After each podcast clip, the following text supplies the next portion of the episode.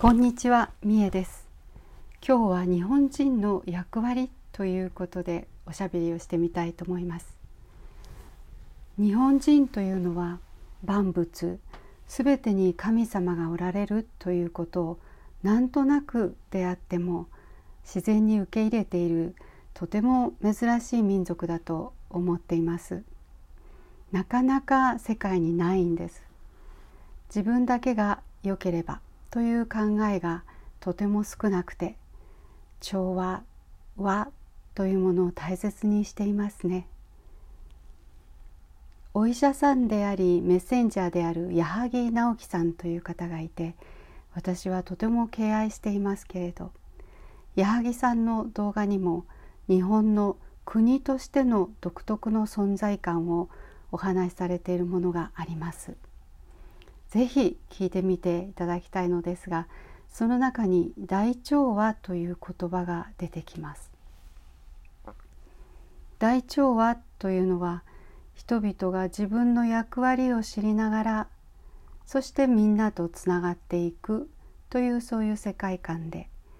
矢作さんはそういう世界観を国単位でしてきたのは世界で日本だけとおっしゃいます。もちろんいろいろな場所で平和や調和を大事にする人々はいるけれども国としてそうしてきたのは日本だけなんですよとおっしゃいます。私はそれができたのは日本人が世界で最も原初的な遺伝子を持っているからだと思っています。原初的っていうのは平和と調和を大事にして万物を敬う心です。そこにしか大調和が生まれないのではないかなと思うんです。今世界は重要な分岐点にいて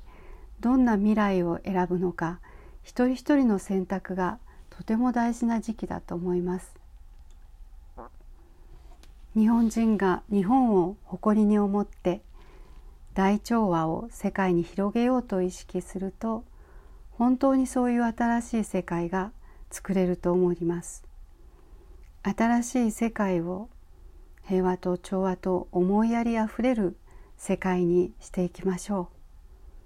ありがとうございました。